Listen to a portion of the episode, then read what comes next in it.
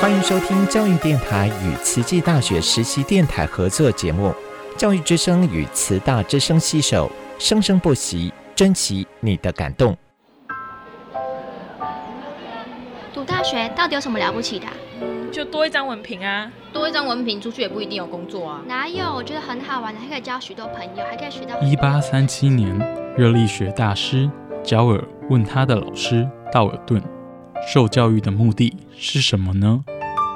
道尔顿说：“教育的目的在鼓励学生从事基本的问题探索。大学有许多课程，目的不是让你得到高分，而是让你了解自己。”欢迎收听由慈济大学教育团队制作主持的《大学了不起》。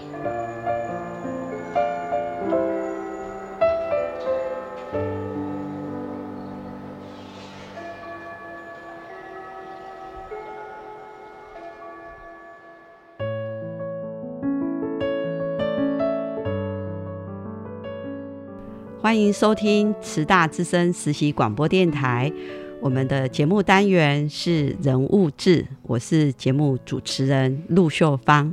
那我今天呢，就邀请到了一个我们慈济大学啊医学院的老师，叫吴天元老师。大家好，我是吴天元。那我想请教一下吴老师，来慈济大学几年了？啊，我来慈济大学已经八年了。之前我们是在呃医学系的药理学科，然后还有就是药理暨毒理研究所。那目前呃是在医学院的临床药学研究所任教，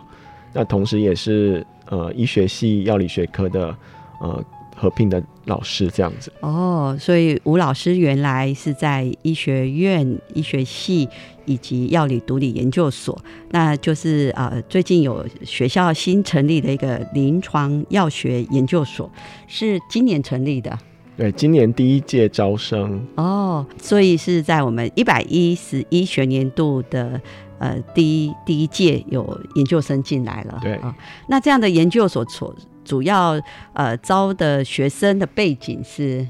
我们这个临床药学研究所主要的学生的背景是以药师为主哈，嗯，那就是呃已经在职业药师或是药学系毕业的学生来报考我们的所。哦，对，就那就跟我们护理系很像，我们护理研究所也主要都是由他的大学是护理学系毕业的。的应届毕业生或者是在职的护理师，那我们学校刚成立的临床药学研究所，也主要招收的是医学院药学系、药学系专业的大学毕业的学生以及临床的药师，哈，所以这是一个很专业，让他们已经读完一个药学的专业，再进而读到研究所，取得这个临床药学的。一个硕士的文凭，那可不可以请吴老师可以跟我们介绍一下？那为什么我们本来是有药理独立研究所，那我们现在又分出来独立成立的这个药学临床药学研究所这样的一个因缘？我们过去的药理独立研究所主要是呃将我们的研究重点放在就是药物的开发，还有就是。药物的机转的研究，哈，那临床药学研究所主要的目目标就是让学生可以，呃，就是进来学习的学生可以有更多的机会去接触临床的，呃，就是训练，还有就是临床药学相关的一些，呃的研究的怎么执进行这些研究，跟怎么去思考，呃，或去架构一个临床药学研究的方法这样子。那和药理暨毒毒理学研究所有。的不同在于，就是呃，我们的对象，临床药学研究所的研究的对象，或是呃，服务的对象是人，哈，那不再像过去是以药物为主，那现在是以人为主。哦，所以我们可以从吴老师的介绍，我们就可以了解到说，这两个所他们所要培养的学生以及研究的主题跟方向是有一点区别的。那药理毒理研究所先前的，好像报考的学生的背景也是比较多元的哈。嗯，过去在早期的时候哈，药理毒理研究所的报考的学生包括了呃药师、嗯医师啊，然后当然也有护理师等等这些呃医学院相关的毕业的学生。对，那后来也有呃，比方说化学系毕业的，嗯，生命科学系毕业的，或是像我们学校的分子暨生物人人类遗传学系毕业等等这些学生都会来报考。以目前来讲，药理系独立研究所的学生还有呃博士班跟硕士班，那也就是还是以医师跟呃药师，还有就是。生命科学相关为主哈哦嗯，所以我们吴老师这样的一个介绍哈，所以我们就发现，不管是在这个新成立的临床药学研究所，提供是药学系毕业的学生，以及是临床的药师继续精进哈，然后对人以及药物治疗或是呃这个药物的研究啊等等的一个研究所。那但是刚刚老师有介绍说，我们还有一个。博士班哈，呃，这个博士班呢，那就不管你是读临床药理，即这个独立研究所，或是我们未来这个临床药学研究所的硕士毕业生，都还是可以再进而再去读博士班。对，好，所以这样子听起来，我们学校的在有关于这样子的一个呃药学研究的师资，以及我们这样的一个呃进修的管道，是真的蛮充沛的哈。是的，可以符合我们各个不同这个医学相关的子类科的，甚至是呃对药学有兴趣的，有这两个所可以选择。是的哦，那想请教一下，就是。呃，我们其实医学院成立的蛮早的哈，是一九九六年我们就成立了医学院，那也在这里设了一个，因为医学院有相当多的专业的科系的学生都要学习这个药理学科，所以呢，吴老师也是担任这个呃药理学科的一个课程的授课哈。目前吴老师是我们学校的副教授哈，那可不可以呃也请老师介绍一下，说刚刚那个呃。在医学院的药理学科以及硕士班、博士班，其实，在这些课程上有没有一些不同的重点？那我们在大学部的药理的课程呢，就主要是呃教授就是学生了解药物的作用机转啊，然后还有就是药物怎么去在人体里面怎么作用，怎么去影响到身体的一些机能跟身体的生理变化。那这个主要就是在医学院的相关科系，好像医学系啊。然后护理系或中医学系等等的哦，这三个科系对为主。那当然医技系就是我们的医师检验学系，他们也有相关的呃，就是药物检验的学程，也会上到药理的课程。嗯，这样子。那研究所的部分呢，主要就是让大家嗯可以来进一步去了解说这个药物作用机转的过程到底是什么。然后还有就是我们怎么去设计一个实验或设计一个研究的计划。然后去更进一步、更深入的去了解，就是这个呃整个身体生理被药物影响之后怎么变化。哦，所以在呃听老师的介绍哈，在大学部呢是可以让我们医学相关科系的学生，呃医学系、护理学系，甚至是后中医学系，或是我们的呃。医检医技系，那他们都可以去透过了解这些药物的一些。基本的概念跟临床的应用，那再而就是读硕士班、博士班是可以更进一步的去做一些啊分析机转啊，或者是一些研究的设计呀，哈，所以确实是就是很专业，然后所以老师在面对不同的学程的学生，大学部、硕士班、博士班都有他一些不同的一个教学的目标跟重点。好，那。不知道老师，你在针对这个我们大学部啊，哈，大学部你所接触的学生啊，学生在学药啊，他们会有什么样的反应？哦，学生在学药的时候，他们会觉得这个药名很复杂啊，药名然后药名很长，很难背，很难记。嗯哼，这个就是他们在学习上面常常会反映，就是哎，可不可以不要考药名？嗯，对。但是好像又很需要一定要知道药名哈。对，因为呃，基本上因为。呃，其实药物的命名它有一定的规则，有一定的的方式哈，所以在同一大类药物它都会有一个固定的命名方式，它的固定的结尾。那所以只要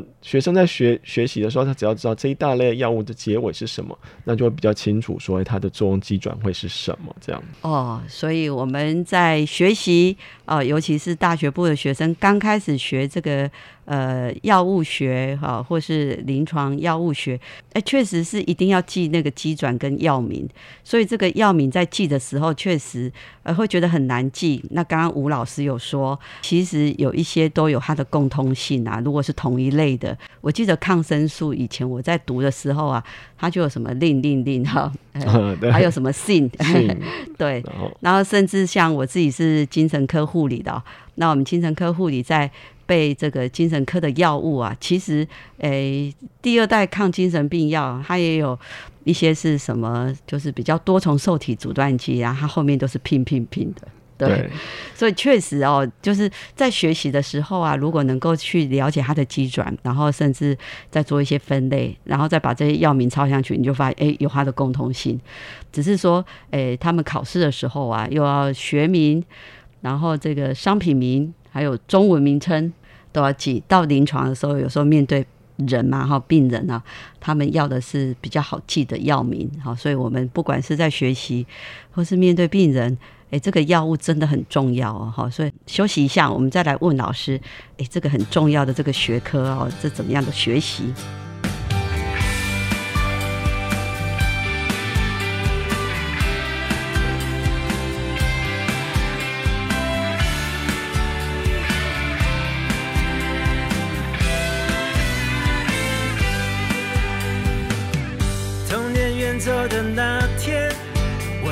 是春天，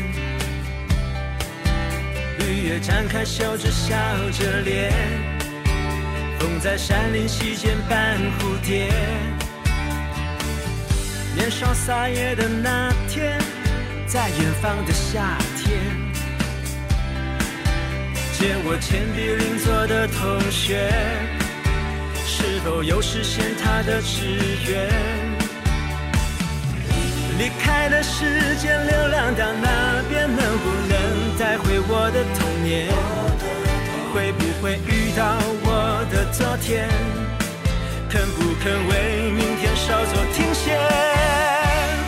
从从前走到眼前，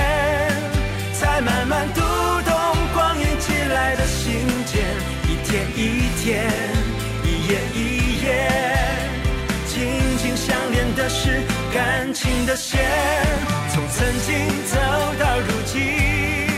才慢慢清晰。岁月走来的脚印，一言一行，一字一句，人生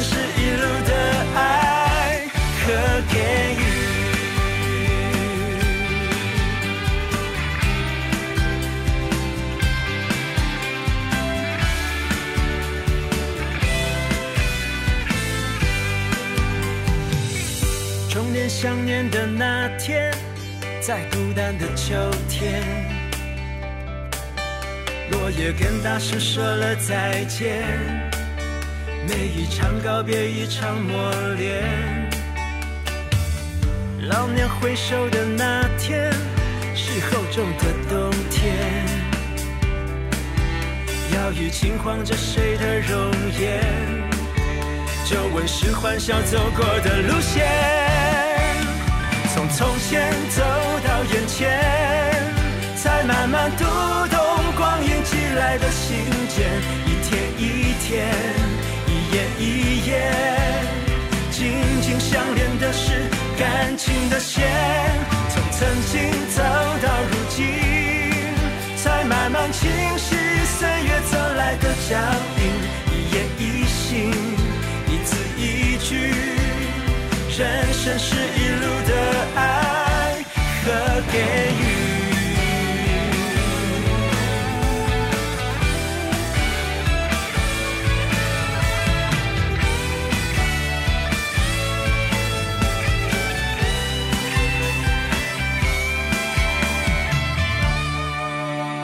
从从前走到眼前，才慢慢读懂光阴寄来的信件。一天一天，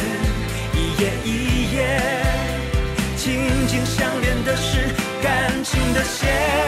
从曾经走到如今，才慢慢清晰岁月走来的脚印。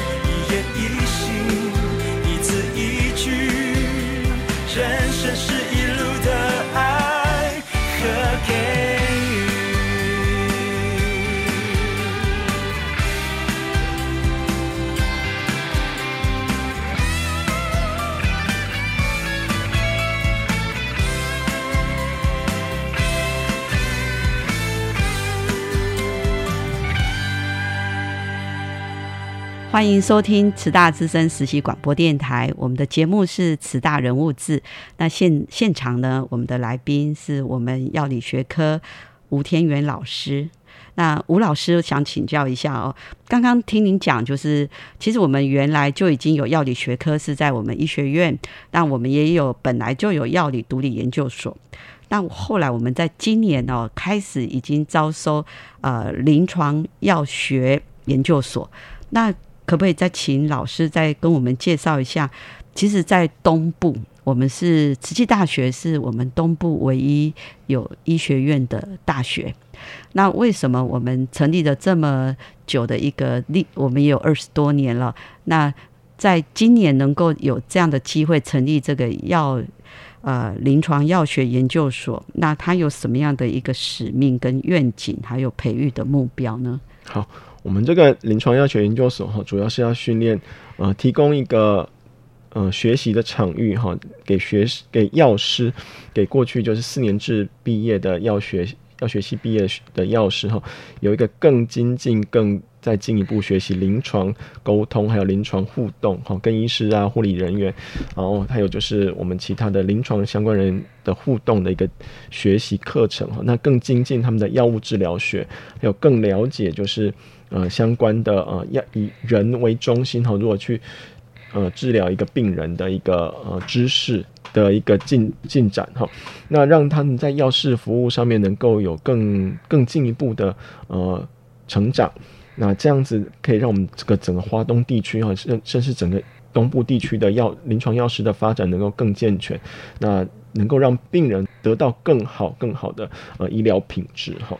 那其实我们整个教育目标就是让。药师能够具备更多的临床知识，哦，那当然不单单只有在不单单是在医院的部分。其实，当一个药师具备有更多的临床知识，还有药物治疗的知识的时候，他就算将来去到了社区药局，哦，甚至到呃做进行长照啊，或是到卫生所工作的时候，他会有更清楚的一个知识呃背景，能够知道说，哎，病人现在发生什么问题，那有有没有可能是哪些药物所造成，或者是他需要。呃，寻求哪些援助哈？那就是让药师能够在这个临床临床药学的一个服务上面能够更加的进步，更加的精进，这是我们的一个呃教学目标。那我们当然，我们的教学的过程里面，我们希望以呃案例讨论的方式哈，那它就是让药师能够真的和医疗人员啊，哈，还有就是跟着医生去病房去去进行 all round 的过程，能够有更多的学习哈。嗯。所以听吴老师这样的介绍哈，确实是哦，在我们呃东部地区哦，其实还是有一些医疗院所。那我们也还是仰赖我们社区有非常多的社区的药局，那甚至是在偏远的地方更仰赖长照。那这些他们这些需要医疗的照护，除了医师、护理师，更需要是一个药师。那在药师在一个很重要在药物的一个呃，算是。诶，排药给他们，或是把医师的处方哦，然后帮他们把药送到他们那里。那这很重要，就是这个药师。那这药师的功能哦，是一个很重要。可是我们东部啊，我们东部就是先前都还没有这个临床药学研究所，所以即使是。呃，已经职业的药师哦，他如果还要再进修啊，可能在东部之前是都没有这个专门的临床药学研究所，所以是可以加会我们宜花东、宜花东地区的临床药师，甚至是呃刚从药学系毕业的学生，然后来到东部呃生活或工作，这是一个很好的进修管道。那刚刚吴老师也有介绍说，课程它主要的一个特色是以人为中心。那再加上慈济哦，慈济花莲慈济医院医学中心，所以我们有非常丰沛的一个呃临床教师哈，那还有的医师的团队，所以用一个案例学习以及我们呃扎实的课程，可以让他过去大学四年的药学教育是能够更进阶的去学习哦，所以我觉得这个。非常感恩啊，真的是今年开始招收啊，所以我们线上的观众朋友，如果你有认识的药师或是家人读药学系，就可以让他知道说，来花莲工作啊，还有机会可以在读临床药学研究所的药师，这是一个很好的选项。是，哎，我们希望我们更多的这个医疗专业人才啊，愿意来到我们花东，那来花东就业，又可以来我们这个花莲这个慈济大学的临床药学研究所就读进修，一边工作一边进修，这是一个很好的机会。是，呃，因为我们过去哈药呃药师的，应该说药学系四年制药学系的训练主着重在以药物为主哈，就是药物科学，比方说药剂学，然后药物分析、药物化学等等这些以药物为主的课程。对，那学生或者是这些药学生对于呃人的照顾跟呃，药物治疗的这这部分的观念还是相对的比较少一点哈。那虽然国考目前药师药师的国考分第一阶段跟第二阶段，那第二阶段国考会考到调剂学跟药物治疗学哈，但是呃这部分在大学四年的学习的比重还是相对的较少的。那临床药学研究所就是可以提供这样的一个机会，让大家可以有更多的机会。更多的学习的的场域可以去学习，就是如何和病人沟通，如何跟团队沟通，如何去照顾一个病人，照顾一个人这样子。对，我知道像有一些呃比较有规模的医院哈，他们在这个呃药师的培育过程当中，也都会是加入一个。一个团队的，那他就是一个临床药师，他是要跟着 w a r o n 跟着查房的，跟着查房，跟着讨论。我我女儿自己以前就是也是读药学系的，那她的是四年，所以现在很多听众可能会好奇说，哎，可是现在好像很多药学系是要读五年哦，然后我不知道有没有读六年的，嗯，嘿，所以可能在这个这一段期间，在不同时期的药学系的培养的学制哦，最近可能都有一些比较是。呃，四年的几乎很少了哦，好像都是五年跟六年的。以目前台湾的药学系来讲，还是四年的学生人数最多。哦，那有部分是五年，那也有一些六年制的哈。对。那但是时间越长的学学制时间越长，相对应的他的学生的呃训练，应该说师生比就会有影响。对。所以所以其实还是以四年为主。那我们这个其实。在目前来讲，很多的药师他希望能够衔接上未来的呃整个趋势哈，因为慢慢的国内的药学系会从四年五年慢慢改为六年，嗯，那他们希望能够接上这个趋势，能够让自己有更充实的机会，那就是可以选择来就读我们的临床药学研究所。对，所以因为我们目前大中就是主要已经正在线上工作的药师，其实过去应该都是四年为主的。好，所以呃，五年跟六年培育出来，目前的药师人才还是比较少数的。所以现有的这个临床的药师，如果你未来对你自己的专业还是有精进的这个学习的需要，那真的是可以考虑来报考我们慈济大学临床药学研究所哈。好，那呃，老师您是在台湾读的药学专业的学校吗？对，我是。台北医学大学药学系毕业哦哈，所以老师的大学是读台北医学大学的药学系毕业。那后来老师是在进修是在美国嘛？在美国啊，对，就是硕博士班都。呃，我当时去到我，因为我是在。北医毕业之后，先到了台北慈医院工作，啊，到台北慈济医院工作。那工作了一段时间之后，就觉得说，诶，好像还缺点什么。因为临床的工作服务一段时间之后，你会觉得说，好像有些问题没有办法解决，嗯，所以想说要再去进修，那就到了 New Jersey 哈，就是呃 Rutgers University 念博士。嗯那刚开始去的时候是申请硕士班了，那读了一个学期之后，就觉得。好像还可以再继续念下去，啊哈，就直升博士班哦，好好好，啊，所以老师很优秀哈，就是在一个专业的学习哦，还是有先到临床去工作，刚好是去台北慈济医院，那就很像我们医师人员，我们就是不管是护理的。啊，或是呃药学的，或是医检的，或是物理治疗，都会工作到一段时间，会觉得自己所学的好像不太够了，想要再精进，所以通常都是有一些经验啊，临床经验的基。础之后，再去读硕博士班。那老师就是一个很好的例子哈。所以大学毕业之后，先投入临床，然后做临床药师，然后再去这个美国攻读硕士，直升博士班，然后这个博士班学成之后就回来台湾。所以如果我们还有时间的话，想要再问问老师，哇，这个读药学啊，读这么久啊，那是不是听起来这个？因为很多人听到毒药就会觉得头很大哈，那怎么样是可以让这个学习药学哈，开始读的很很就就很有趣啊，然后越读越有兴趣啊？老师你是怎么样去去学习这样的一个历程的？哦，其实呃，我觉得要让自己有兴趣，应该是给自己一个使命啦，就是说呃，因为这个学习的过程或者学习之后，你可以帮助更多的人。哦，可以帮助家人，可以帮助自己身边的朋友，甚至可以帮助很多的病人，那就会比较有这个动力，可以继续去学习，然后去有。当然，这个药的东西，当然是我们以前在在学习的时候也是很头痛了哈。嗯，那像什么药物化学啊，甚至大家最害怕有机化学啊，嗯，生物化学等等这些课程，其实真的都很很难。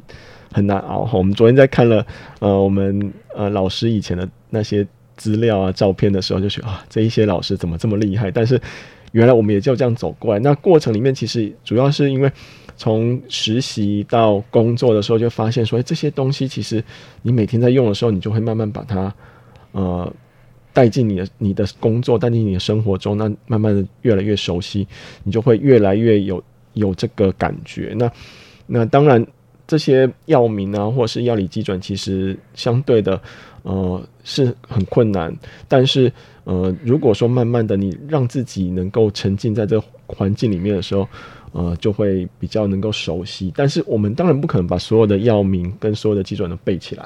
啊，但是，呃，我们还是能够慢慢的，我们能够知道去哪里找到资源，找到呃方法去将它能够应用出来。哦。所以啊，吴老师的分享就是说，在读的过程哈，当然还是会辛苦啊。可是，在辛苦的时候，又能够想到说，我如果会了这些东西，我是可以帮忙更多的人的。好，然后呢，尤其是在学的过程，当你有机会到临床去实习或是工作的时候，你发现原来读的这些东西都非常的有用，因为你可以让。别人啊，甚至是服药的病人，都知道这个药物的作用跟机转，还要注意些什么。那对病人来讲呢，他除了配合医师的吃药。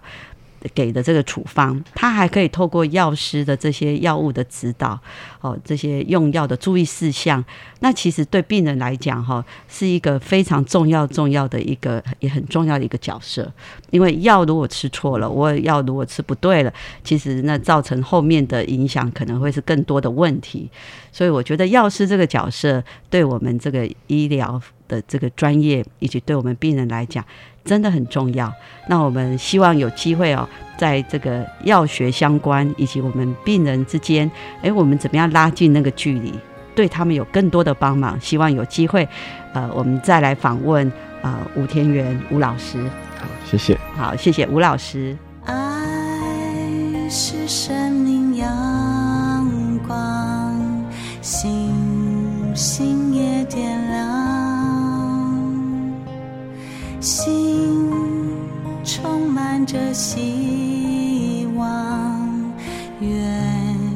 与你分享。悲伤和喜悦，如四季会转变，因为大爱